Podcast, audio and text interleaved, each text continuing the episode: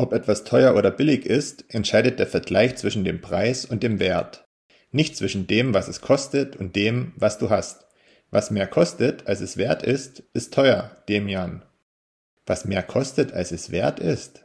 Klar. Deshalb glaube ich von so vielen Dingen, ich würde sie zu teuer bezahlen. Das leuchtet mir ein. Der Wert für immaterielle Dinge, fuhr Jorge fort, und manchmal auch der für materielle, ist derart subjektiv, dass man immer nur selbst beurteilen kann, ob ein Preis angemessen ist oder nicht. Jorge Bocay, komm, ich erzähle dir eine Geschichte.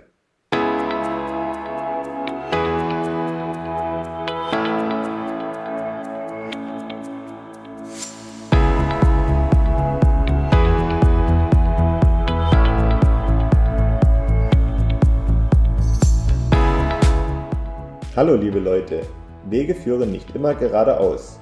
Das ist auch auf unserem Münzweg so. Während unserer Reise haben wir einen kleinen, schmalen Abzweig entdeckt, die Münzgasse. In dieser Gasse sind uns viele spannende und neue Menschen begegnet, die jede Menge Wissen rund um das Thema Bitcoin auf Lager haben. Also dachten wir uns, genau diese Menschen müssen wir zu Wort kommen und miteinander sprechen lassen. So wurde unser neues Format die Münzgasse geboren. Viel Spaß beim Hören!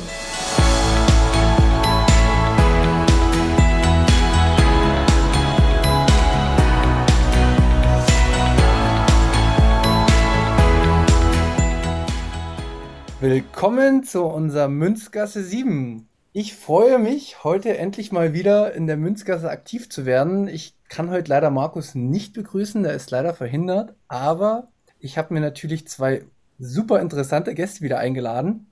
Und äh, die möchte ich jetzt erstmal vorstellen. Fangen wir erstmal mit den Altbekannten an. Daniel, hallo, du bist bei mir zu Gast. Ähm, stell dich doch nochmal kurz vor. Wir haben ein paar Hörer mehr, deswegen kann sein, dass sie sich nicht, nicht mehr kennen. Ja, hi. Ich bin der Daniel, ähm, auch bekannt als Daniel Wingen. Aber genau, die meisten kennen mich wahrscheinlich von 21 und davon dem Weg folgen, vermutlich. Genau, perfekt. Und ähm, als zweiten Gast für unsere heutige Folge, auch wenn ihr noch nicht wisst, worum es geht, äh, trotzdem erstmal Hallo Rudi. Hallo, freut mich. Ja, stelle ich da auch noch mal kurz vor, woher könnte man dich schon kennen aus dem Bitcoin-Space? Ansonsten sage ich es noch. Äh, ja, so bekannt bin ich jetzt nicht. Wenn, wenn Leute 21 hören, dann war ich die Weg Folge 36, nee, 37, genau. Und ja, ich bin eigentlich nur Student und interessiere mich für Bitcoin und Wirtschaft und so weiter. Genau, perfekt. Also ich bin äh, auf dich auch als Gast gekommen, weil ich absolut fasziniert von deiner äh, Wegfolge war und ich ja sehr, sehr neidisch über dein Wissen bin, was du dir angeeignet hast. Und ähm, da wir heute in der Folge über, ich sag mal so, meine Fallbretter, die ich im Kopf noch so habe, sprechen wollen. Also alles, was der freie Markt angeht, Preis, wie wichtig ist Preis, was ist Kapitalismus, Sozialismus. Also um all diese Themen soll es halt irgendwie gehen, damit ich das besser eingeordnet bekomme und dass Markus auch, liebe Grüße an dieser Stelle an Markus, wenn er das dann hört, sich darüber auch schon mal Gedanken machen kann, weil das wird, ich glaube, in Zukunft auch auf seinem Münzweg wieder noch eine Rolle spielen. Was ich auch noch zur Einladung sagen will, wir haben ja eine Gruppe zusammen, über, ja, wo alle Leute drin sind, die bei Mein Weg teilgenommen haben. Und da gab es eine super interessante Diskussion und das war auch so ein bisschen das Fundament für die heutige Folge für mich. Ähm, da habt ihr euch nämlich über all die Dinge unterhalten und da gab es sehr kontroverse Diskussionen. Und ich würde jetzt einfach mal einsteigen und nochmal feststellen, wir reden ja im Groben eigentlich immer über Bitcoin und Bitcoin würde super funktionieren, ist unsere Annahme. Wenn der Bitcoin auf einen freien Markt trifft, würden sich alle Marktteilnehmer, sag ich mal, den Bitcoin als stabilstes, festes Geld, sag ich mal, wählen, rein theoretisch, und würde einen freien Markt ein Stück weit auch, ja, wirklich mal entfachen können und ähm, das Bestmögliche für uns Menschen rausholen. Ich weiß nicht, ob ich das jetzt so richtig gesagt habe, aber so ist es zumindest in meinem Kopf verankert. Ist das denn wirklich so? Äh, vielleicht finden wir so den Einstieg. Willst du, Daniel, oder? Ja, ich, ich bin, war gerade ein bisschen überrascht von der Aussage in meinem Kopf verankert, weil ähm, ich glaube, ich glaube, das ist halt, das ist tatsächlich, ein, es ist ein komplexes Thema und äh, es ist, ich kann es sehr gut nachvollziehen, wenn, wenn Menschen Schwierigkeiten damit haben, das, das zu verstehen und, und da ein bisschen tiefer durchzusteigen und das dann auch erklären zu können, vor allem. Äh, und ich bin da sicherlich nicht besonders gut drin, deswegen bin ich auch froh, dass der Rudi mit dabei ist. Aber was ich sagen wollte, ist, dass, dass diese Diskussionen, die kommen natürlich immer wieder auf. Man wird halt auf Bitcoiner treffen, die ähm, dieses Thema, würde ich sagen, Dezentralität noch nicht, nicht im Kern begriffen haben, weil das, worüber wir ja eigentlich sprechen, ist wieder geht es um, um dezentrale Entscheidungsfindungen am Ende. Ne? Und das ist eigentlich der Kern, der Kern der ganzen Idee, die man, glaube ich, meines Erachtens mal von Anfang an mit auf den Weg geben sollte bei, bei der weiteren Diskussion und berücksichtigen sollte bei der weiteren äh, Diskussion. Also ich würde sagen, die Annahme ist, dass sich Bitcoin auf einem freien Markt für Geld durchsetzen würde, weil Geld 50 Prozent von jeder Transaktion ist und damit im Endeffekt jedes Gut oder jede wirtschaftliche Handlung irgendwie beeinflusst, ist deswegen so essentiell, dass der Geldmarkt gut funktioniert. Und ja, ich würde mal sagen, unsere Prämisse ist, dass der Geldmarkt am besten funktionieren würde mit einem Geld, das nicht inflationierbar ist, weil dann die Funktionen, die Geld haben muss, können wir vielleicht auch gleich noch drüber sprechen, am besten erfüllt sind, zumindest aus Sicht der österreichischen Schule oder aus Sicht von den Bitcoinern. Und deswegen ist es so wichtig. Ich würde noch hinzufügen, dass, dass wir meines Erachtens diesen freien Markt auch schon haben, weil das, was, wo diese Entscheidung getroffen wird, was als Geld verwendet wird oder welchem, an welchem Geldzeichen-Netzwerk man teilnehmen möchte, ist meines Erachtens eine individuelle Entscheidung. Nur die meisten Menschen haben das noch nicht begriffen und äh, haben diesen freien Markt sozusagen noch nicht für sich entdeckt auf diese Art und Weise. Genau, das, das, das vielleicht ich, ich würde jetzt nicht argumentieren, es gibt keinen freien Markt für Geld, sondern meines Erachtens ist der einfach schon, schon da. Nur die, die meisten, der Großteil der Menschen, der, der überwältigende Großteil der Menschen hat das nur noch nicht verstanden. Ich glaube, man kann sogar sagen, dass Bitcoin diesen Markt geschaffen hat erst. Also es gibt so ein ganz interessantes Video von Hulk, wo er, also ein Interview, wo er erzählt, dass aus seiner Sicht Geldpolitik nie etwas Gutes gebracht hat für die Entwicklung des Geldes und dass im Endeffekt, wenn wir es schaffen wollen, das Geldmonopol wieder zu zerstören und einen freien Markt für Geld zu schaffen, dann müssen wir etwas konstruieren oder etwas schaffen, was sich von unten heraus entwickelt und dezentral entwickelt, ohne dass man die bestehenden Strukturen zu sehr angreift. Und genau das ist ja im Endeffekt Bitcoin dann geworden, mhm. weil der, der, der Geldmarkt war nicht frei, der Geldmarkt war dominiert von den Staaten und den Zentralbanken. Und jetzt gibt es diese Alternative, die zur Alternative geworden ist und die den freien Markt für Geld geschaffen hat weil sie einfach von der grundlegenden Konstruktion, wie das Geld ist und funktioniert, etwas völlig anderes ist als das, was unser jetziges Geldsystem ist.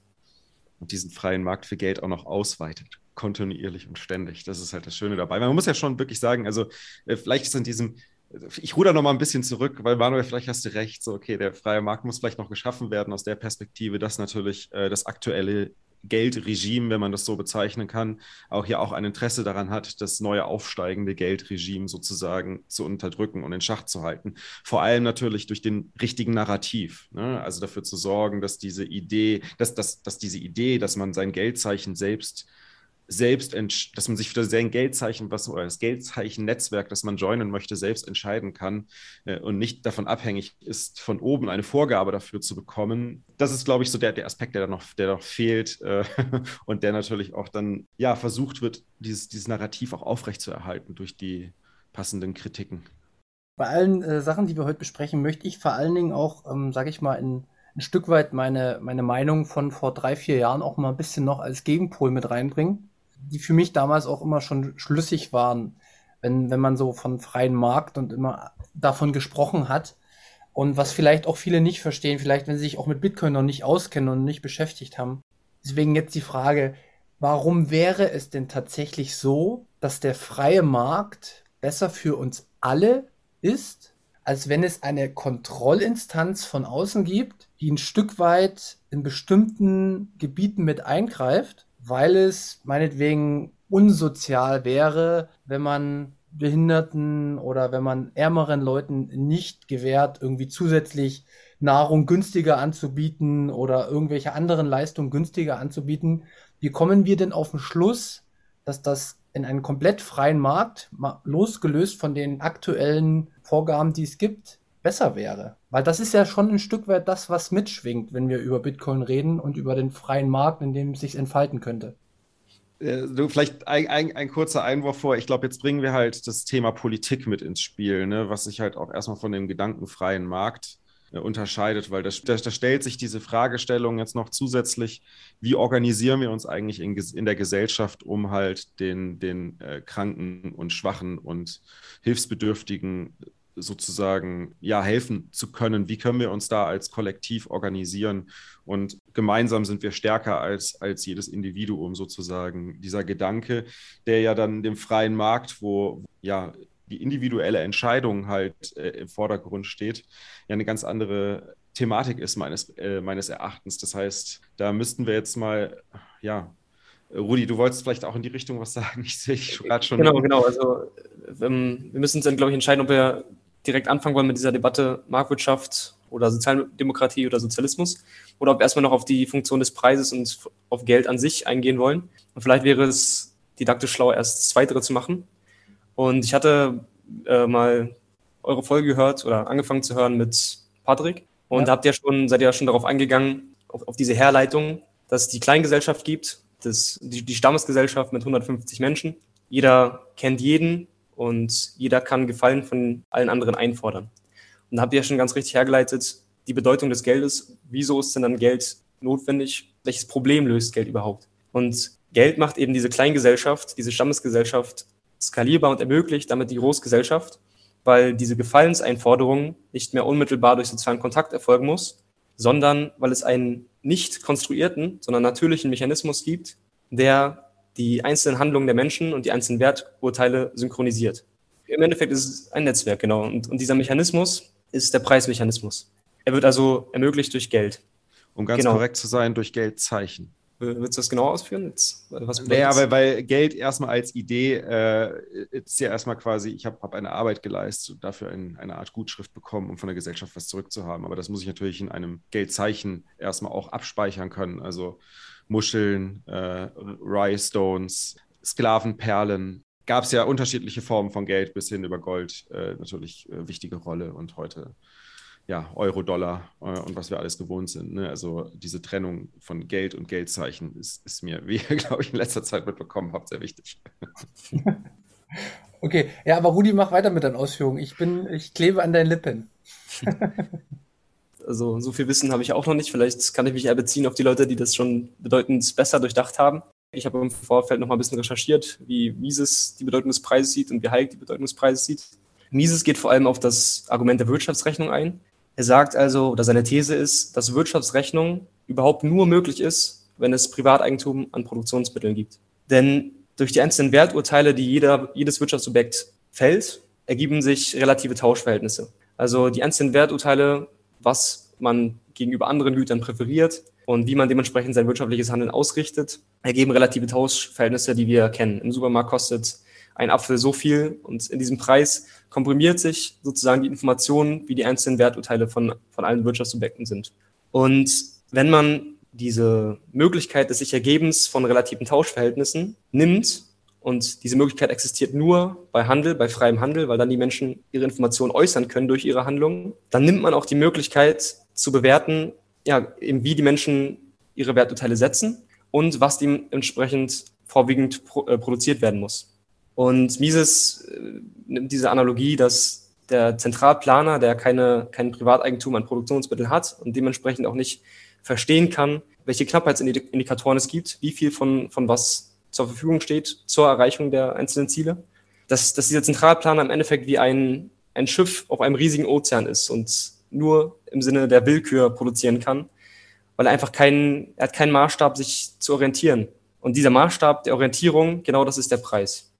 Ich habe es, glaube ich, noch nie so gut erklärt bekommen wie gerade eben. Jetzt würde ich gerne noch, jetzt würde ich gerne noch hinzufügen, dass das natürlich nicht ein 1 oder 0 Game ist, sondern das ist ja eine Skala.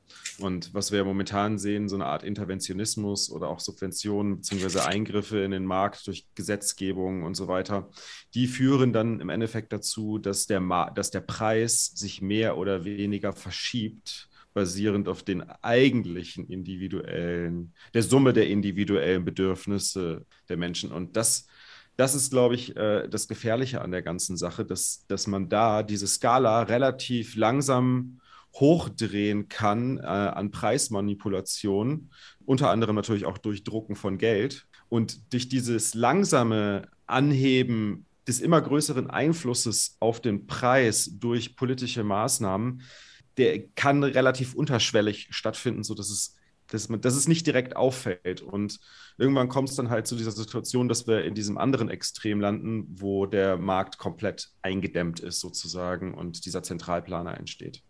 Genau, wir können ja nachher noch darauf eingehen, was es konkreter bedeutet, auch bezogen auf Bitcoin und wie Bitcoin das vielleicht lösen könnte. Aber noch, noch mal zu der Theorie, also was, was ermöglicht laut Mises der Preis?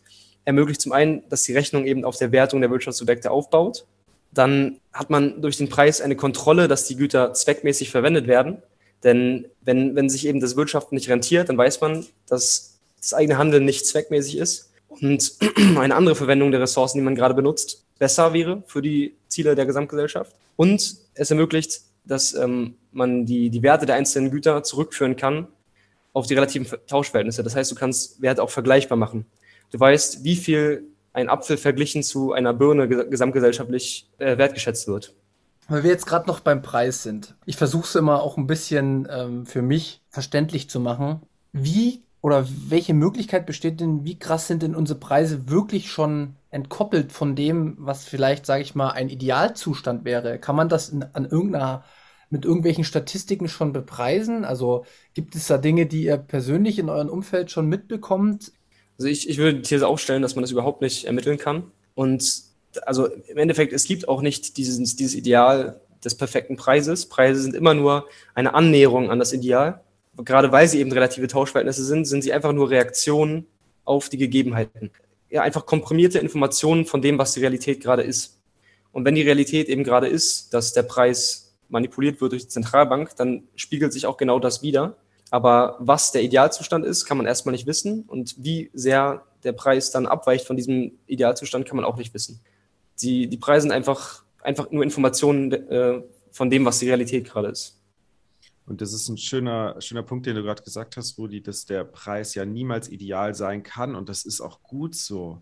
Viele denken sich, naja, aber der Preis muss ja eigentlich ideal sein und muss auch fix sein und, und man muss, muss vorhersehbar sein. Und das ist eben genau falsch, weil gerade durch dass der Preis nicht vorhersehbar ist und nicht dem Ideal ähm, entspricht, aber immer die Tendenz hat, sich zum Ideal hinzuentwickeln, entsteht sozusagen ein Gleichgewichtsmechanismus. Also äh, passieren zum Beispiel auf der Welt ähm, irgendwie große Waldbrände und, und äh, Ernte von Holz ja, reduziert sich massiv und die Holzpreise gehen in die Höhe, dann ist das natürlich auch ein Zeichen dafür, dass, dass man halt weniger Holz konsumieren muss, wenn der Preis in die Höhe geht und auch gezwungen ist, sogar weniger zu konsumieren, weil es halt eben teuer ist und man sich dann überlegen muss, okay, bei welchen Use Cases für Holz macht es aber dennoch Sinn, dieses Investment zu tätigen, weil es halt auch entsprechend den notwendigen Mehrwert gibt oder den entsprechenden Mehrwert gibt und jemand bereit ist, den Preis dafür zu zahlen. Genau, und das, das eigentliche Wunder an der Sache ist, dass irgendwo ein Waldbrand passieren kann und aber jeder einzelne Mensch das gar nicht wissen muss. Man muss auch nicht mal darüber nachdenken die Information, die übermittelt wird über diesen Preismechanismus, deswegen kann ich ja vielleicht auch nochmal Hulk einbringen. Der Preismechanismus ist ein Mechanismus, der Informationen verteilt. Und das Coole dabei ist, dass die Information, die ankommt bei jedem Einzelnen, die minimale Information ist, die notwendig ist. Es wird nur das übermittelt, was das eigene Leben betrifft. Wenn jetzt also irgendwo ein Waldbrand passiert, dann weiß ich dadurch nicht, also durch den Preis nicht, wo der Waldbrand passiert ist, wen das alles betroffen hat, was das für Folgen hatte. Ich weiß nur, so und so, sehr, äh, so, und so viel beeinflusst das meine, äh, meine, meine persönlichen Möglichkeiten, meine Ziele zu erreichen. Und ich weiß jetzt genau, wie ich meine Handlung verändern muss, um optimal diese Ziele erreichen zu können. Mhm. Das ist eigentlich ein Wunder. Das ist ein natürlicher Mechanismus, der geschaffen wurde, äh, der nicht geschaffen wurde, sondern der einfach der existiert, ist, ja. der entdeckt wurde vielmehr, ja. der genau die richtige Information übermittelt, ohne dass irgendwer dafür zuständig ist oder wissen muss, was, was es bedeutet. Im Endeffekt kommen wir dann also dazu, dass so dieser Preis, der entdeckt wurde, wie du es sagst, durch äh, menschliches Handeln, irgendjemand hat dann verstanden, okay, man muss das wahrscheinlich irgendwo äh, festhalten in einem Geldzeichen, dass man sagen kann, dass das schon so ein Stück weit die Kopplung zur Natur ist. Also genau. ist das So richtig, ja. Also würdest du, äh, Daniel, von dir habe ich es ja letztendlich. ja, ich wollte gerade sagen, das ist, das ist, wahrscheinlich das, was, wo du dir das abgeschaut hast, was ich ihm gesagt habe. Ja, das, das, ich kann das, ja, so, so würde ich es würd auch beschreiben. Ich, ich habe das, hab das damals ein bisschen anders wahrgenommen. Ich habe das ähm, ohne den Preis war, ich weiß nicht mehr genau, wie das passiert ist. Du, hast, du, du kannst dich ja selbst daran erinnern, irgendwie auf dem Weg zum Bitcoiner. Da passieren halt so ein paar, ja, äh, ja, Gehirnexplosionen äh, zu den ein oder anderen Themen äh, und, und irgendwann fügen die sich halt so zusammen und so ein, so ein, so ein Punkt. Ich glaube, ich hatte auch eine, eine Naturdoku gesehen oder sowas und ich dachte mir so, boah, krass, das die Natur verhält sich ja eigentlich wie ein freier Markt, ne? wo halt jedes Individuum, in jede individuelle Entscheidung sich darauf anpasst, wie die Gegebenheit um sich herum existiert und auch wie sich quasi Arten, wie Arten entstehen, wie Arten auch wieder verschwinden, ähm, wie sich auch Populationen entwickeln und so weiter. Das ist ja alles immer abhängig davon, was ist der Input und welchen, wie, wie reagiere ich oder was ist der Input, den ich bekomme und wie reagiere ich darauf? Und ich glaube, wir Menschen, wir tendieren so ein bisschen dazu, uns zu wünschen, dass die Welt um uns herum statisch ist und vorhersehbar und predictable. Und das ist aber das Leben nicht. Das Leben ist nochmal unvorhersehbar. Und das, das macht es aber auch ja gerade so spannend. Das macht es ja auch so viel, das, das ist ja auch das Besondere daran, ja, was, was, was auch dazu führt, dass wir das Leben erleben wollen. Ja, weil wenn es statisch ist, dann brauchen wir auch nichts erleben. Aber trotzdem haben Menschen irgendwie Angst davor von diesem Dynamischen und wollen Preisstabilität. Anstatt zu sagen, okay, ich möchte halt eigentlich nur eine Kompromiss, Kompromiss also so ein ZIP-File der Realität bekommen, um für mich meine Entscheidungen treffen zu können, wie ich leben möchte und äh, nach meinen Werten entsprechend auch zu, zu, handeln. Aber ich muss mich dann halt auch entsprechend dabei auf die, die Umgebung ähm, und die Realität, die ich dann ja so komprimiert sozusagen wahrnehmen kann, halt auch anpassen. Und ich meine, momentan werden sie alle dazu gezwungen. Also jeder, jetzt momentan ist ja auch so eine Phase, wo man merkt, so, okay, jetzt ist halt nicht nur das Gelddrucken hat den Markt manipuliert, sondern jetzt sind halt auch geopolitische Themen noch hinzugekommen, die zusätzlich Preise von bestimmten Gütern in die Höhe treiben und das nach und nach sich dann durch die Supply Chains durchzieht. Ne? Genau, nochmal zu dem Punkt, dass es das Wissen synchronisiert.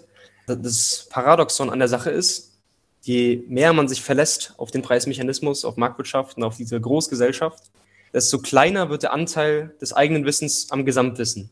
Aber je mehr man das macht, desto größer wird auch das Wissen, auf das man zugreifen kann. Und das ist das Paradox und das verstehen die meisten Menschen nicht.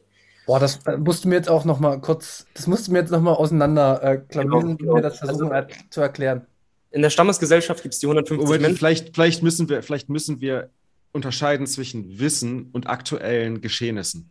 Ne, weil es ist ja, es geht ja nicht um Wissen grundsätzlich, sondern es geht halt möglichst zeitnah Geschehnisse zu erfassen und bewerten zu können, sozusagen. Ne?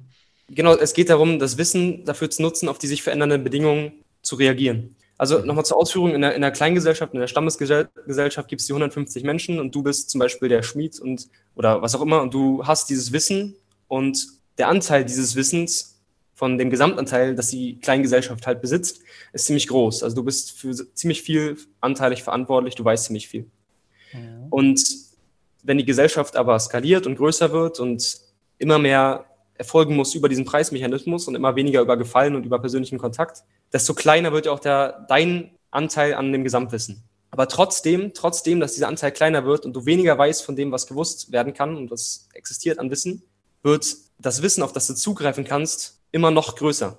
Weil durch die Handlungen, die ein anderer macht, dadurch, dass ein anderer irgendwas produziert am anderen Ende der Welt und damit den Gesamtanteil an, an Produkten, auf die du zugreifen kannst, wird auch der Anteil an dem, äh, wird auch das Wissen, auf das du zugreifst, größer, weil du profitierst unmittelbar von seinem Wissen, ohne ihn zu kennen, ohne die Informationen zu besitzen, die er besitzt. Und du kannst immer und immer besser deine Ziele verfolgen. Deine, deine, deine, die, die Mittel, die du benutzen kannst, um deine Ziele zu erfüllen, werden immer und immer besser und deine Zielerfüllung wird immer, immer und immer besser.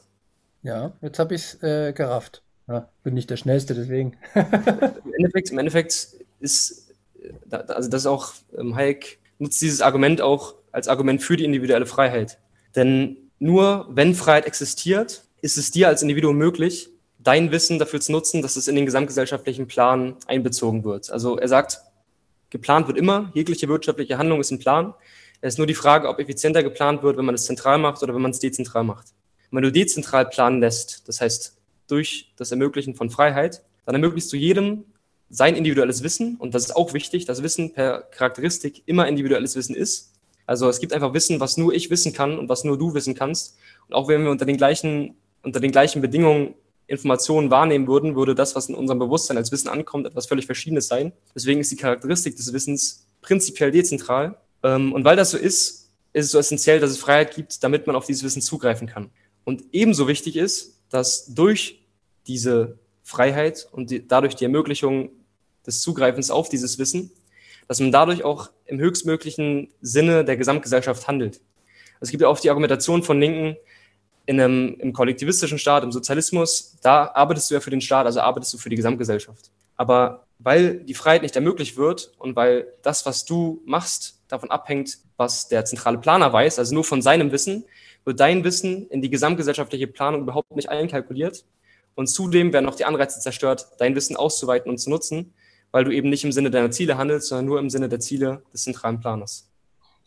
Das ist, glaube ich, ein sehr, sehr wichtiger Punkt, weil du gibst deine Zielstellung für die Zukunft an jemand anderen ab oder einen größeren Teil deiner Zielstellung an jemand anderen ab in einer Zentralplanung versus quasi in einer, in einer dezentralen, individuellen Planung. Und das ist aber auch was, wo, wo viele in der Gesellschaft sehr viel Angst vor haben. Die wollen nicht für die Zukunft planen, sie wollen quasi, dass sich um sie gekümmert wird.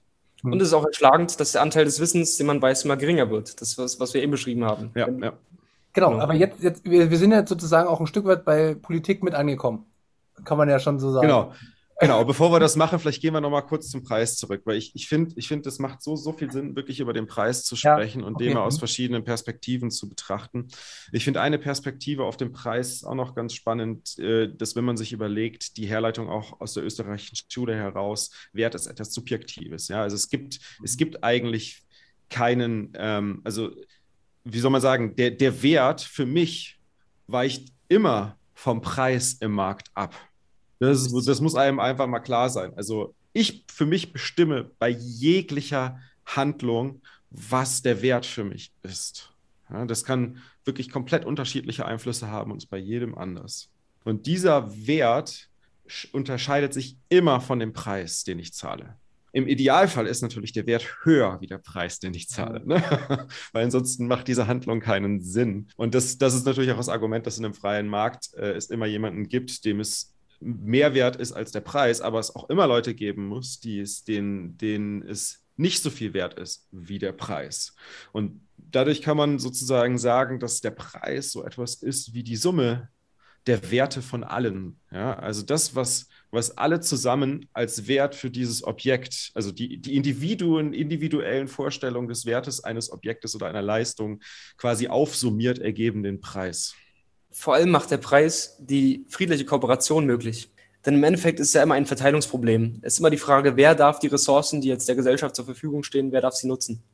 Und durch den Preis können wir unsere Werturteile, also die Informationen unserer Werturteile einfach komprimieren. Wenn man, wenn man gegen den Markt oder gegen freie Preisbildung argumentiert, muss man immer einen Verteilungsmechanismus vorschlagen, der besser ist. Und es gibt keinen besseren Verteilungsmechanismus. Der Preismechanismus ist zwar auch unperfekt, weil er niemals die perfekte Information enthalten kann, aber wie wir schon gesagt haben, er nähert sich immer daran an und synchronisiert sozusagen unsere Handlungen. Also ich, ich finde eure Ausführungen wirklich sehr, sehr deep und sehr, sehr gut und ich bin echt glücklich, dass, dass wir die Folge hier machen, weil für mich, also mich bringt das hier enorm weiter. Mal gucken, wie es bei Markus dann wird. Schauen wir mal, äh, ob es vielleicht ein bisschen zu tief ist. Aber wir waren jetzt bei Preis. Sind wir bei Preis jetzt mhm. erstmal soweit habt ihr erstmal eure Gedanken, die wir zum Preis. Vielleicht an der Stelle noch was, weil das, wenn wir, wenn wir, wenn wir auch was, was ich gerade eben gesagt habe, uns anschauen, das ist die Summe aller, alles, was, was halt Menschen dafür einen Wert, Wert drin sehen. Das betrifft natürlich jetzt erstmal nur die Nachfrageseite, ne? Aber wir haben ja auf der, auf der gegenüberliegenden Seite auch noch die Angebotsseite. Und bei der Angebotsseite ist ähm, die Steuerung des Preises auch sehr stark abhängig davon, wie die, wie das Angebot als, also von der Menge her auch ausschaut ne? und, und wie aufwendig es ist, es zu produzieren, wie viel Zeit wie viel Zeit da reinfließen muss, wie viel, wie viel Wert insgesamt in dieser Wertschöpfungskette, wie man das ja auch so schön nennt, sozusagen produziert wird. Und da kann es natürlich dann auch innerhalb von dieser Wertschöpfungskette zur Verwerfung kommen. Und wie wir das eben schon mal beschrieben haben, und dann auf der Seite vom Preis sozusagen die Supply-Seite auch noch zusätzlich beeinflussen. Und das alles, es sind so viele Informationen, die da in, das ist ja nur ein Bruchteil, was noch alles in den Preis reinfließen kann. Dazu kommen ja noch die Sparvermögen hinzu und wie die individuelle Entsche Menschen sich entscheiden, äh, zu spenden oder zurückzuhalten. Äh, das fließt natürlich auch noch in den Preis mit rein. Ähm, dann natürlich, äh, der Preis ist auch lokal immer unterschiedlich. Je nachdem äh, muss halt lokal mehr Zeit in einen, einen oder es ist mehr Aufwand, ein bestimmtes Gut zu produzieren oder herzuschaffen als an einem anderen Ort. Also äh, das ist halt, der Preis hat so viele verschiedene Informationen, die da reinfließen, dass wir auch gar nicht dazu in der Lage wären, das durch eine zentrale Instanz auch nur ansatzweise vorgeben zu können. Selbst eine AI wäre gar nicht dazu in der Lage, selbst wenn die ganze Welt mit Sensoren ausgestattet ist, das zu produzieren. Dann müsste man schon, die ganze Welt müsste dafür eine Simulation sein, man müsste auf, auf jede einzelne, jede einzelne Pixelbewegung in dieser Simulation zugreifen können. Genau, und dann kann man sich auch verdeutlichen, da können wir jetzt vielleicht den, den Bezug zur Praxis herstellen. Was ist es, also was passiert jetzt, wenn man diese unfassbar wichtige Informationsfunktion, die Daniel erläutert hat, einfach zentralistisch oder, oder die Kontrolle über das Gut, was diese diese, diesen Preismechanismus ermöglicht, wenn man diese Kontrolle zentralistisch macht. Und welchen Nachteil es vielleicht hat, wenn diese ganzen Informationen, die sich eigentlich widerspiegeln sollen, im Preis manipuliert werden durch was auch immer. Und im Realitätsfall ist ja so, dass das wichtigste aller Güter, nämlich Geld, was eben diesen Preismechanismus ermöglicht, zentralistisch bereitgestellt wird und damit auch der Preis für dieses Geld zentralistisch festgelegt wird, was in dem Fall der Zins ist.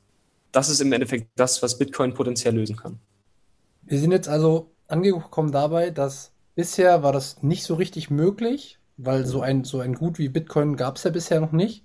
Aber jetzt könnte es in Zukunft so sein, dass wir ein, ein Mittel haben, was den Preis bestmöglich widerspiegeln könnte.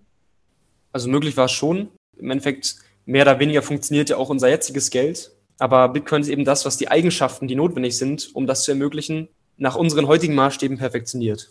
Ich glaube, das Gefährliche ist halt einfach diese Anmaßung auch zu sagen, wir müssen in den Preis eingreifen, um ihn stabil zu halten. Weil was du ja im Endeffekt damit machst, ist zu verhindern, dass der Markt eine Anpassung auf die aktuellen Geschehnisse ähm, nicht vornimmt. Und das haben wir ja bei der, bei der Corona, bei der Corona-Politik und auch den Maßnahmen der Subventionen von Unternehmen an der Stelle gesprochen, äh, äh gesehen, weil Jetzt wurde sozusagen die komplette Wirtschaft lahmgelegt, ähm, anstatt dem Menschen, des, des Menschen sozusagen, zum einen natürlich, wichtig ist natürlich, dass sie Ersparnisse haben und nicht komplett auf Pump leben, ne? aber dass ihnen die Möglichkeit gegeben wird, ihre Humanressourcen in so einem Falle der Marktverwerfungen durch einen Virus und ein Umstellen der Handlungen eines jeden Individuums auf diesem Planeten, sich auch selbst anzupassen und zu schauen, okay, wo kann ich denn jetzt einen Mehrwert schaffen, wenn ich jetzt gerade in der Eventindustrie keinen Mehrwert mehr schaffen kann. Ne?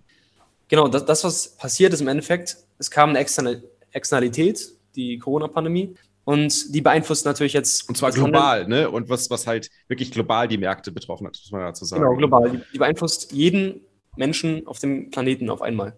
Und diese Beeinflussung hat sich auf einmal geäußert in einer Deflation, also sinkenden Preisen. Diese Informationen, der Preis hat also funktioniert, die Informationen kamen in den Markt, die Preise fallen, weil aus diesen und den Gründen eben passiert sind. Und das, was die Zentralbank jetzt gemacht ist, sie hat ihre Definition der Preisstabilität, die bei 0 oder 2 oder 10 oder was weiß ich, wie viel Prozent gerade in Mode ist, liegt. Und die gesamte Information, die also durch den Preisabfall in den Markt kommen soll, soll jetzt quasi zerstört werden, dadurch, dass man das ausgleicht und dieses, diese, die, dieser Preisstabilitätsdefinition nachkommt. Und dann ist auch noch wichtig zu sagen, dass im Endeffekt ist ja auch Doppelmoral, weil wenn die Preise fallen, dann sagt man, okay, wir haben die Definition Preisstabilität und müssen jetzt drucken, damit man dem gerecht wird. Und wenn die Preise dann aber steigen, dann sagt man, okay, das sind jetzt realwirtschaftliche Phänomene, Krieg oder die, der Konsum geht wieder, wieder los. Die, die, die Folge, wenn man konsequent wäre, ausgerichtet das Handeln nach dieser Preisstabilitätsdefinition wäre, dass man eben dann auch die Zinsen erhöhen muss, um auch dann dem Preisstabilitätsideal na nachzukommen. Mhm. Ja, das äh, wissen wir alle, dass das niemals gemacht werden wird. Also ich kann mir das auch nicht mehr vorstellen, dass das jetzt noch kommen wird. Es ja. geht ja auch nicht um Preisstabilität, ne? Das muss ja, man ja auch mal ganz klar dazu sagen, weil es geht halt um eine stabile Abwertung der Preise, beziehungsweise eine, da muss ja eigentlich sagen, auf, das ist eine Aufwertung, eine Ausweitung der Preise. ich würde jetzt gern zur Politik kommen. Also jetzt, äh, jetzt möchte ich es mit reinbringen und äh, jetzt mö möchte ich so ein bisschen an die gesellschaftlichen Systeme ran, weil das ist so ein Punkt, äh, wo ich auch ein bisschen besser noch mitreden kann, wenn das natürlich dann alles in der Realität umgesetzt wird und welche Einflussfaktoren dadurch wieder nochmal mit reinkommen.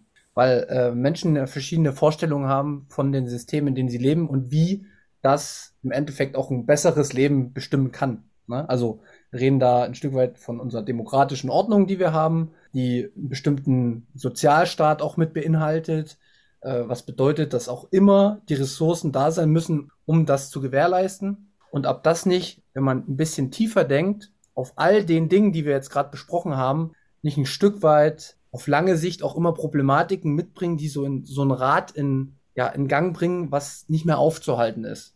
Und das sind so die, die Erkenntnisse, die mir nämlich Stück für Stück immer mehr gekommen sind. Also früher hätte ich noch gesagt, Mensch, der Kapitalismus und ja, das Kapital, äh, die werden immer reicher und das muss man auf jeden Fall beenden und da muss man eingreifen und da muss man auch die höher besteuern, um das auszugleichen, dass die Ärmeren mehr haben, um für, für so einen Frieden in der Gesellschaft zu sorgen. Aber mir, mir war nie so richtig bewusst, dass das im Endeffekt durch so ein Eingreifen immer mehr verschärft wird. Und ja, also in, in die Richtung möchte ich jetzt irgendwie mal gehen. Und äh, ich möchte mal gucken, wo ich da jetzt vielleicht immer noch Gedankenfehler habe oder in der Vergangenheit hatte. Ist das so okay für euch? Können wir da so weitermachen? Oder? Wir, wir sind ja zu dem Schluss gekommen, dass ab diesem Übertritt von der Kleingesellschaft in die Großgesellschaft die Gesellschaft so komplex ist, dass aufgrund der Komplexität und auch aufgrund der Charakteristik des Wissens, das prinzipiell dezentral ist, ein Mensch oder eine Institution nicht alle Informationen zentralisieren kann und dementsprechend alles wissen kann, was richtig wäre, in Anführungszeichen richtig gemäß der Werturteile von allen Individuen. Und, und man sich ja noch als, als sozusagen zentrale Macht ja auch noch an, anmaßt zu wissen, was denn genau, der richtige genau, Weg in die Zukunft genau ist. Genau darauf wollte, ich, darauf wollte ich hinaus. Also, genau, also Heik spricht, wie du gesagt hast, von der Anmaßung von Wissen und das erschließt sich vor allem auch darauf, dass aufgrund dieser Komplexität und dieser Verteiltheit des Wissens ein Eingriff, der in richtiger Gesinnung erfolgen kann, wie du gesagt hast, zum Beispiel im Sinne einer sozialen Gerechtigkeitsdefinition, dass dieser Eingriff zu Nebeneffekten führt, die man überhaupt nicht erahnen kann, die man überhaupt nicht wissen kann. Man tappt auch da wieder im Dunkeln oder ist wieder da der, das, das Schiff auf dem leeren Ozean, weil im Vorhinein das gar nicht klar ist. Und weil man Anreize zerstört und weil man Nebeneffekte erzeugt, die man vorher nicht wissen kann, wäre das Risiko, so eine Großgesellschaft zentralistisch zu planen, einfach viel zu hoch und unmöglich. Genau. Und wir sehen ja auch in der Geschichte, dass es immer und immer wieder versucht wurde und immer und immer wieder gescheitert ist, weil es immer in einen totalitären Staat gekippt ist. Es gibt kein Beispiel in der Geschichte, in dem dieser Versuch nicht in einem totalitären System geendet ist. Genau. Und, und der Punkt, äh, an den ich jetzt auch noch mal ein bisschen rein will, ich würde fast sagen, dass diese Anmaßung ein Stück weit selbst beschleunigt wird, ohne dass das die Menschen bewusst teilweise wahrnehmen. Also nicht in allen Gesellschaftsformen, die wir haben, aber sagen wir mal äh, Beispiel demokratische Gesellschaftsformen, die wir jetzt haben. Man, man ist ja immer in diesen vier Jahreszyklen gebunden und man hat meinetwegen eine gute, richtige Entscheidung für diese vier Jahre getroffen. Aber auf 20, 30 Jahre weiß man nicht, ob das eine gute Auswirkung war oder nicht. Und letztendlich begeht ja jeder Entscheidungsträger in dem Moment, wo er über solche Dinge wie soziale Gerechtigkeit entscheidet oder Subvention hier äh, oder Subvention da, im ersten Blick für sich selbst, auch in seiner Selbstreflexion nicht das große Problem, aber auf lange Sicht gesehen entstehen ja diese, diese Verkettungen, wo man immer mehr dieses ähm, Pflaster draufkleben muss und immer mehr die Entscheidungen von den Vorgängern irgendwie ausarbeiten muss. Und ich stelle mir immer die Frage, wie kriegt man das verhindert? Also. Das kannst du nicht verhindern. Genau. Und das, das Problem ergibt sich ja aber auch in kleineren Gesellschaften. Ja, gut, aber das ist ja dann auf einem anderen Level, weil das ist, das ist, das Problem hast du immer. Das ist ein Informationsproblem, weil wie trifft denn derjenige die Entscheidung? Ja, oder wie, wie werden auch die ganzen, äh, die ganzen Bundestagabgeordneten, wie informieren die sich, um ihre Entscheidungen zu treffen? Naja, die haben ihre Berater. Wie bekommen die Berater ihre, ihre Informationen? Ähm, naja, über, indem sie sich halt, indem sie Umfragen machen der Bevölkerung, indem sie ähm, mit, mit, äh, mit Unternehmen sprechen, mit Unternehmern sprechen, indem sie aber auch durch Lobbyismus Algorithmus gezielt beeinflusst werden. Die, jedes Mal findet ja eine Filterung von Informationen statt. Das heißt, bis die dann oben angekommen ist, diese Information, äh, dass der Abgeordnete eine Entscheidung trifft, die dann ja 80 Millionen Menschen betrifft, äh, hat diese Information sehr viele Filter durchlaufen und wurde natürlich dadurch auch automatisch geframed. Man kann es ja auch nicht anders sagen. Es ist, es ist eine sehr, sehr starke Vereinfachung äh, der Realität, auf der dann Information, äh, der dann natürlich Entscheidungen getroffen werden. Und in jedem Filterprozess kommt natürlich immer die individuelle persönliche Meinung desjenigen rein, der da eine Filterung macht. Und das hängt natürlich auch davon ab, welche Anreize da bestehen, ähm, sich auch persönlich bereichern zu können. Und kann man in kleineren Systemen politisch auch einfach besser handeln. Also auf der Gemeinde kannst du als Politiker deine Handlungen besser an, an dem Wissen ausrichten, weil du ja. eben das Wissen hast über deinen kleinen Ort. Aber du kannst nicht das Wissen über Gesamtdeutschland haben. Und was auch noch mit reinspielt, ist, dass die Konkurrenz dafür höher ist. Bei vielen kleinen Systemen, die miteinander konkurrieren, ist die Schwelle, dass man sich entscheidet, in ein anderes System zu gehen, ja viel, viel kleiner, als wenn du in einem riesigen großen Staat bist, bei dem eine Politik herrscht. Und es ist ein Riesenaufwand, ist sowohl ökonomisch als auch kulturell das Land mal zu verlassen und in ein anderes System zu wechseln. Der Mensch ist ja auch nicht ein zentral gesteuertes System, sondern er ist ein, er ist ein zusammen ein Konstrukt aus, aus Milliarden von Kleinsystemen, ne? von Bakterien, die uns bewohnen und, und Viren, ähm, bis hin zu Organen, die ja äh, unabhängig voneinander agieren. Und klar, das Herz, das, das ist notwendig, um den Blutkreislauf am Laufen zu halten, aber trotzdem, ohne die ganzen anderen Organe funktioniert es auch nicht. Es sind sehr, sehr viele, viele kleine Systeme, die miteinander interagieren, die aber auch teilweise so konstruiert sind, dass wenn, ein, wenn eins ausfällt, das Gesamtsystem in sich nicht komplett kaputt geht. Ne? Oder auch wenn ein, ein Teilsystem äh, stark beeinflusst ist.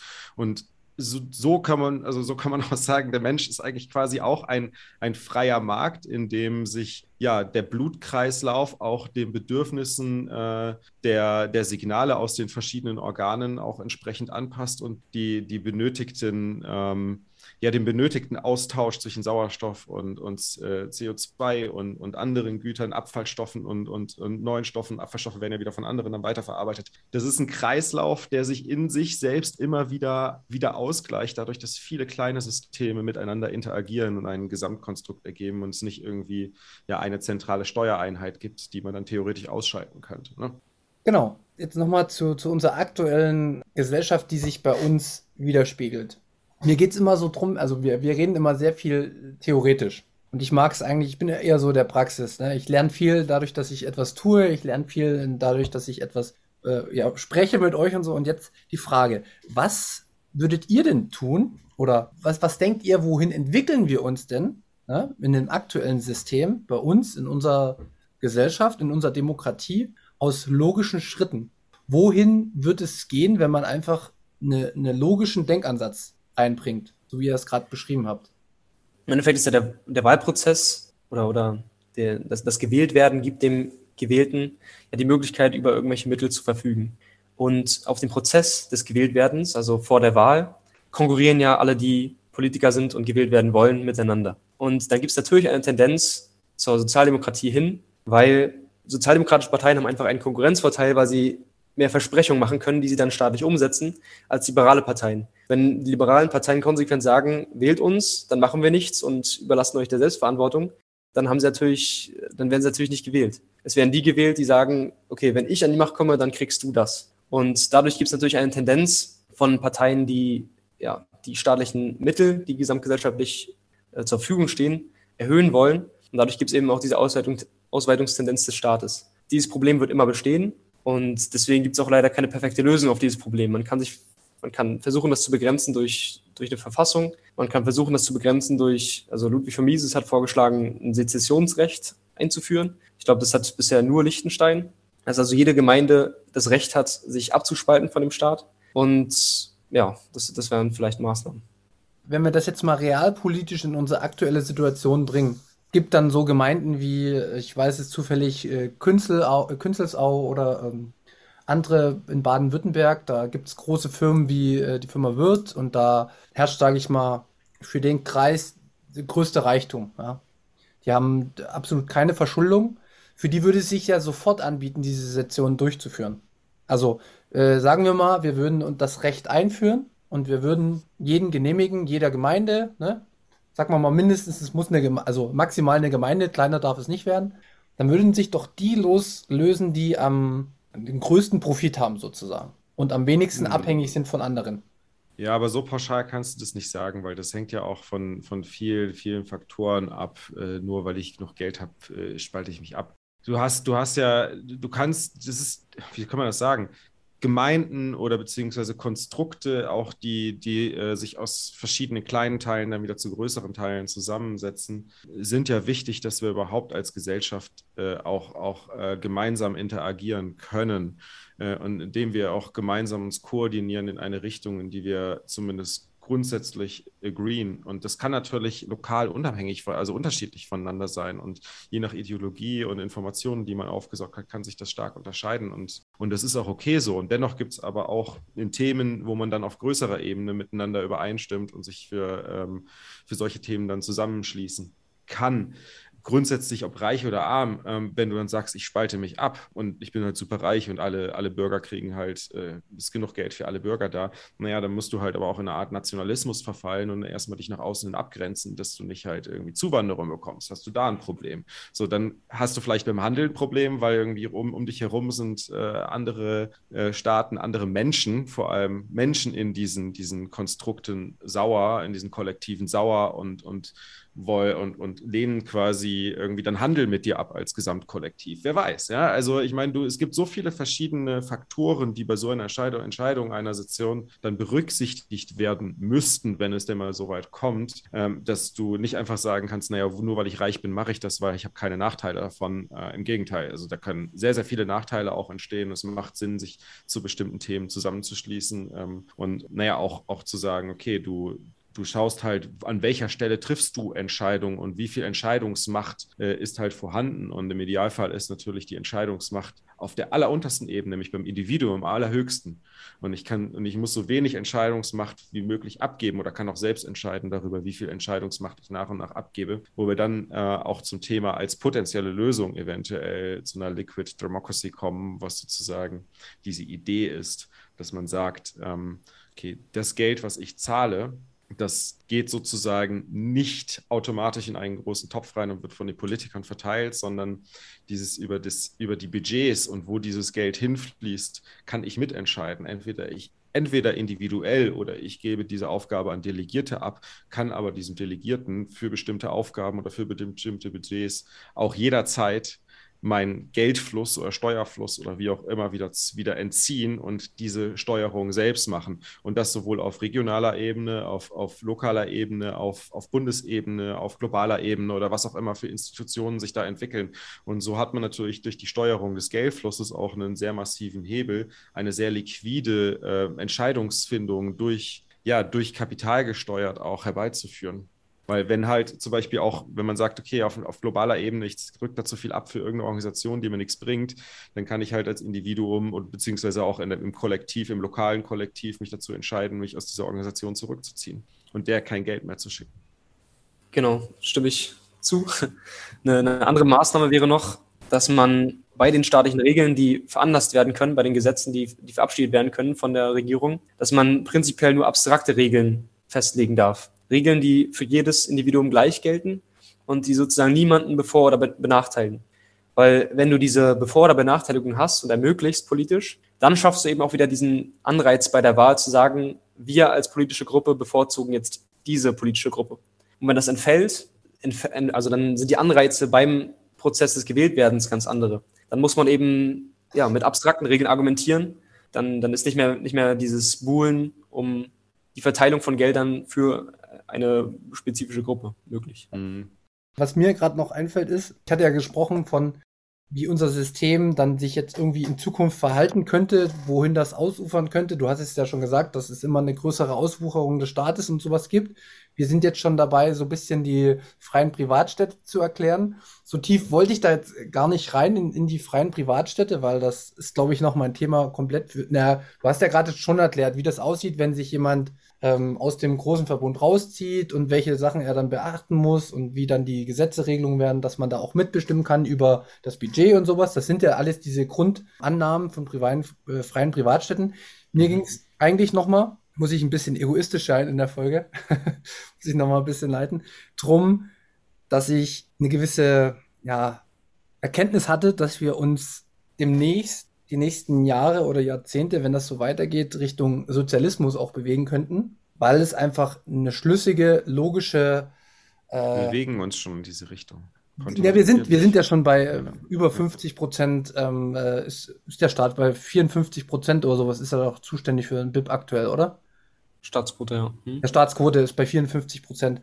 Und äh, was das halt ähm, bedeutet, und ich komme immer wieder auf den Punkt zurück, dass wir aus dieser Spirale nicht rauskommen, wenn sich nicht jeder Einzelne damit beschäftigt und seinen eigenen Egoismus ein Stück weit zurücknimmt, können wir es auch schaffen, diesen Weg ein Stück weit einzubremsen.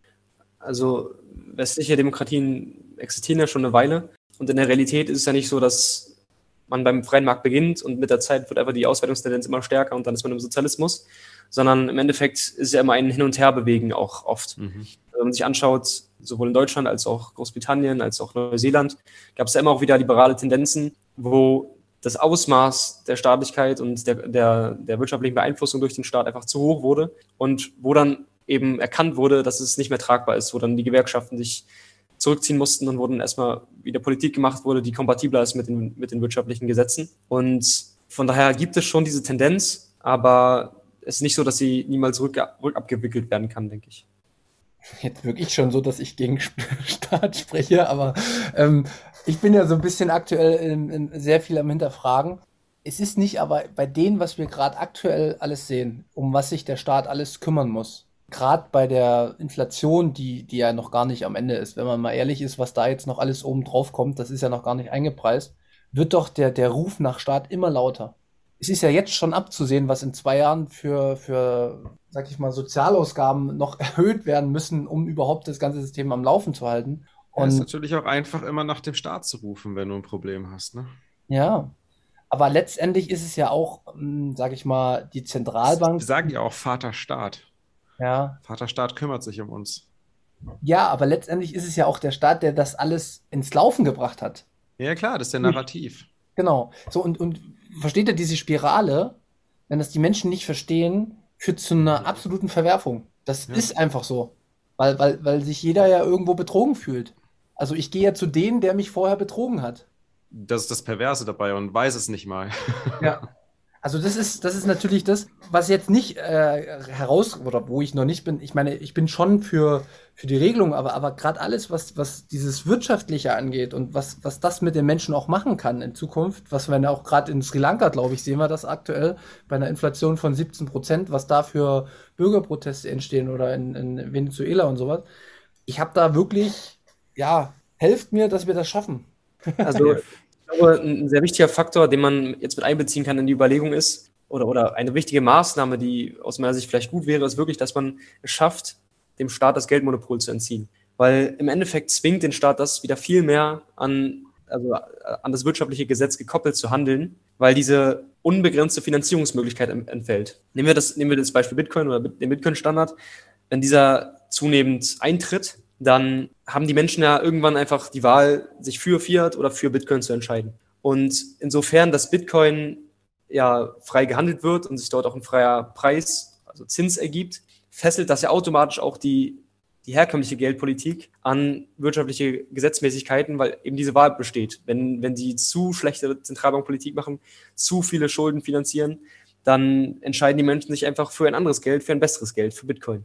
Und wenn der Staat seine Ausgaben wieder nur durch Steuern finanzieren kann, dann ist auch der Anreiz als Individuum kritisch zu sein gegenüber den Handlungen des Staates viel größer, weil alles, was der Staat finanziert, dann merkbar vom eigenen Einkommen finanziert werden muss und nicht einfach finanziert werden kann, weil neue Schulden aufgenommen werden, die zu Nullzinsen möglich sind, weil die Zentralbank das eben so festlegt. Und von daher ist ja wahrscheinlich eine der größten Chancen, wie man optimistisch in die Zukunft blicken kann und wie man dieser Dystopie des sich immer weiter ausweitenden Staates entkommt, ist einfach der Bitcoin-Standard.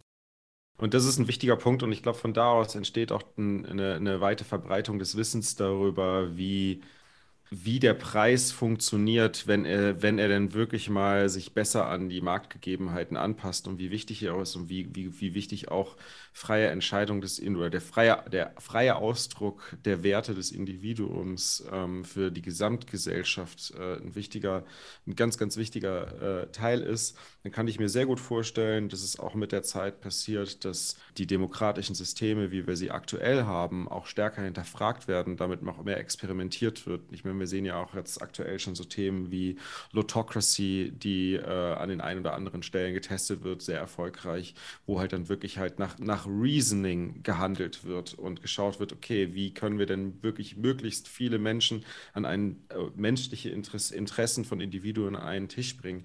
Weil das ist halt, Kollektive werden wir immer haben, Staaten werden wir immer haben. Wir brauchen immer irgendwo in irgendeiner Art und Weise eine Möglichkeit, uns äh, in Netzwerken zu koordinieren. Äh, ich meine, Bitcoin ist auch ein Koordinationsnetzwerk, was in dem Fall die ganze Welt zusammenbringt. Aber wir müssen uns auch auf lokaler, in physisch, im physischen Raum, auf lokaler Ebene in Netzwerken koordinieren können, zuverlässig, um eine Basis zu haben, um auch auf physischer Ebene, unabhängig vom monetären Aspekt, in die Zukunft schauen zu können und sich uns auf die Zukunft zu freuen. Und das, das ist, glaube ich, ein wichtiger Aspekt, den, den viele vergessen. Hier geht es nicht darum, den Staat abzuschaffen, hier geht es darum, den Staat zu verändern und so etwas zu machen, was dem Menschen dient, anstatt den Menschen auszunehmen. Weil das, was, was wir momentan haben, Staaten sind so konstruiert, dass sie das Individuum aussaugen. Das sind quasi Zombies. Das ist wie, wie Zombie-Unternehmen haben wir gerade aktuell Zombie-Staaten.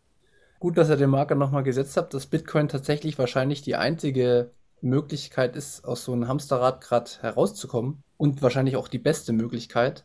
Zum Schluss wollte ich noch. Ich meine, es gibt zusätzlich, muss man natürlich auch sagen, es gibt ja auch zusätzlich im politischen Umfeld sehr, sehr viele äh, libertäre Bewegungen ähm, oder zumindest liberale Bewegungen ähm, und auch viele, viele junge Menschen, wie wir auch beim Rudi sehen, äh, entdecken das Thema für sich der Fragestellung, okay, wie wollen wir uns eigentlich hier als, als, als Menschheit koordinieren und wie will ich mein Leben äh, die nächsten ja, 60, 70 Jahre oder 80 Jahre, je nachdem, ja. wie, wie, viel du haben wirst äh, in deiner Generation, wie möchte ich die eigentlich verbringen? Aber eine ein, ganz entscheidende Frage ist, wie bringen wir diese Gedanken an die junge Generation, die ja auf den ersten Blick wieder, sag ich mal, mit dem Klimawandel äh, im Vordergrund sagen, wir müssen jetzt erstmal alle Ressourcen aufwenden, die wir irgendwo kriegen können, um diese größte Gefahr für unseren Planeten zu bekämpfen, wie, wie, wie bekommt man die auf den, auf den Zug mit drauf? Also, ich kann ganz ehrlich, vor drei Jahren habe ich mir das angeschaut und ich meine, man kann jetzt viele wissenschaftliche Daten immer hinterfragen, aber es ist schon so, dass es nachgewiesen ist, dass wir Probleme haben und sich unsere, zumindest ist das meine Erkenntnis, äh, ja, unsere ganze Umgebung schon sehr straff verändern wird und wir noch nicht wissen, wie gut das für uns Einzelne auch werden könnte. Dementsprechend ist ja der erste Gedanke gar nicht verkehrt von denen. Ja, also ich glaube, das kann man nicht schaffen, indem man direkt mit der Systemdebatte beginnt und äh, Jubelreden schwingt auf den Kapitalismus, auch wenn das natürlich auch hin und wieder Spaß macht, sondern das kann man viel besser schaffen, indem man Irritation aufdeckt in den Maßnahmen, die Menschen, die zu, ja, zum Etatismus oder zu großer Einflussnahme des Staates neigen, indem man die aufdeckt, diese, diese Denkfehler und indem man halt beschreibt, dass der Weg des starken Staates und des zunehmenden Eingreifens eben genau diese Probleme, die man lösen möchte, wie zum Beispiel den Klimawandel, eben nicht am effizientesten löst. Dass man also ja, erkennbar macht, dass die marktwirtschaftlichen Maßnahmen zur Problemlösung im Hinblick auf dieses Ziel viel effizienter sind als die nicht marktwirtschaftlichen. Und so schafft ja, glaube ich nicht. glaube ich nicht. Massenpsychologie funktioniert anders. Das ist auch ein geiles Rabbit Hole für sich.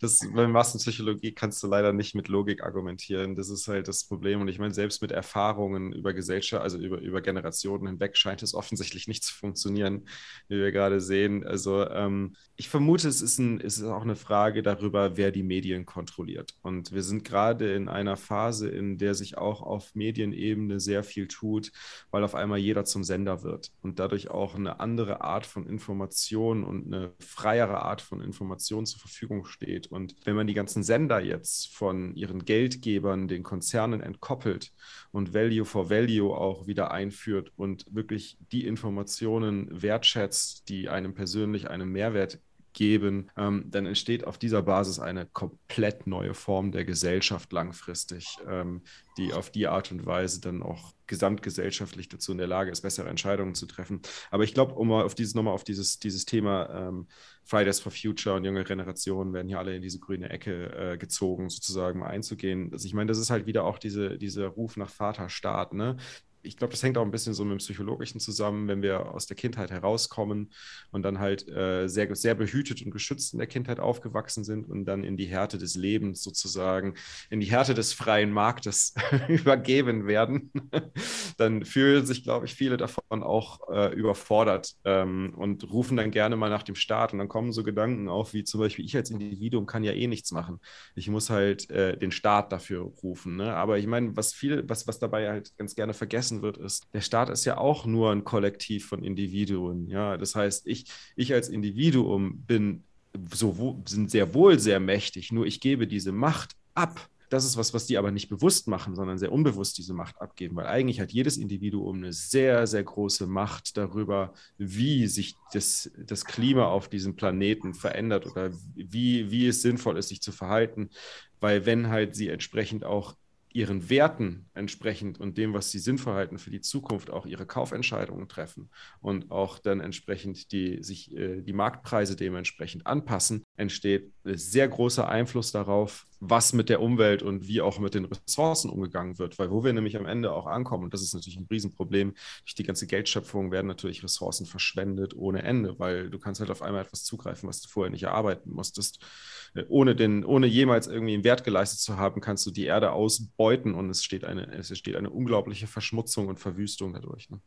Was, was wäre dann deine Maßnahme, wenn rationale Argumentation im Ideenwettbewerb nicht funktioniert? Also einfach sein eigenes Handeln danach ausrichten, wie man die Welt gern hätte, oder? Genau, und einfach Vorbild sein und darüber sprechen, wie man sich verhält und warum man sich so verhält. Und je mehr Leute das machen, ähm, äh, desto mehr könnte ich mir gut vorstellen, dass das resoniert. Aber das andere ist natürlich auch, auf die Bedenken einzugehen. Und ich glaube, ein großes Bedenken, auch wenn wir uns die Diskussion in der äh, Weggruppe anschauen, ist dieses Bedenken, dass der Mensch dass der Mensch erstmal grundsätzlich anderen Menschen was Schlechtes will und deswegen sozusagen soziale, soziales Verhalten äh, versucht wird zu institutionalisieren, anstatt in die Verantwortung des Individuums zu übergeben.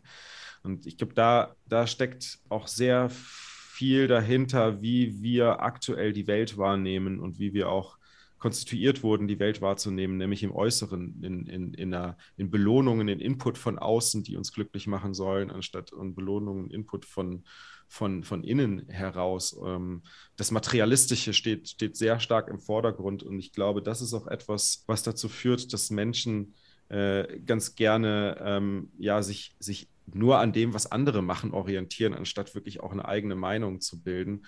Und ich glaube, je mehr man auch sich, sich äh, ihnen annähert und halt offen auch für die bereits bestehende Meinung ist und darauf auch eingeht und ihnen erklärt, okay, ich verstehe dieses Bedenken, aber hast du mal drüber nachgedacht, zum Beispiel jetzt bei dem Bedenken, äh, Menschen können nicht sozial sein oder Menschen sind, äh, wir müssen ein soziales System erzwingen, damit, äh, damit keiner zu Schaden kommt. Das ist, das ist, glaube ich, eine falsche Annahme darüber, wie der Mensch ist, weil es gibt sehr wohl ein Interesse daran für mich, aus zwei Gründen, sehr, mich sehr sozial zu verhalten. Zum einen möchte ich ein gesundes Netzwerk um mich herum haben, damit ich glücklich bin als Mensch, äh, indem ich mich mit anderen Menschen positiv austauschen kann. Und das heißt natürlich auch, dass ich dafür sorgen möchte, dass es meinem Umfeld gut geht. Und äh, der zweite Punkt, und das ist eigentlich eher der hauptegoistische Punkt, ist, anderen zu helfen, macht nur mal fucking glücklich, ja. Und da kann sich auch keiner gegen wehren auf Dauer. Das stimmt, das stimmt. Das ist ein guter, guter Hinweis nochmal. Ich würde sagen, wir haben jetzt schon ganz schön viel ähm, gesprochen. Wir haben ziemlich viele Themen sehr gut und tief und vor allen Dingen, also für mich auf jeden Fall, ich gehe sehr viel schlauer aus der Folge raus.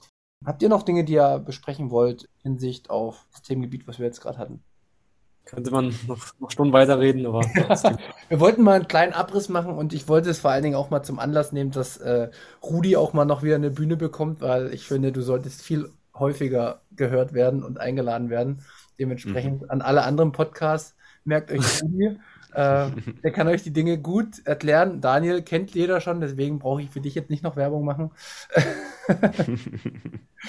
nee, genau. Ähm, ich danke euch auf jeden Fall für das äh, super Gespräch und äh, ich fand, der Abschluss war jetzt auch äh, punktgenau, Daniel.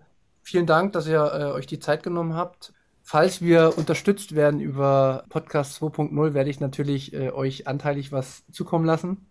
Quatsch. Ähm, nee, alles gut. Das, das, die Arbeit hier. Das soll, das soll schon äh, so seinen Weg gehen, wie das äh, gedacht ist. Und ihr seid da, oh Daniel, zumindest du, äh, hast da auch viel zu beigetragen, dass ich das überhaupt erst installiert habe. Und dementsprechend, ja, wie gesagt, wenn ihr uns ein Like gebt, wenn ihr uns gut findet, wenn ihr irgendwelche Sachen teilt, dann freut uns das. Wenn nicht, ist auch nicht schlimm. In diesem Sinne, Daniel und Rudi, vielen Dank. Macht's gut Sehr gerne. und bis zum nächsten Mal. Ciao, Ja, ciao. bis zum nächsten Mal können wir, glaube ich, wirklich sagen, weil das ist auch echt ein Thema, wo wir noch sehr, sehr viel tiefer gehen können. Ja, auf jeden Fall. Das machen wir auch. Aber immer Stück für Stück auf dem Weg, ne? Genau. Also dann, mach's gut. Tschüss. Ciao. ciao.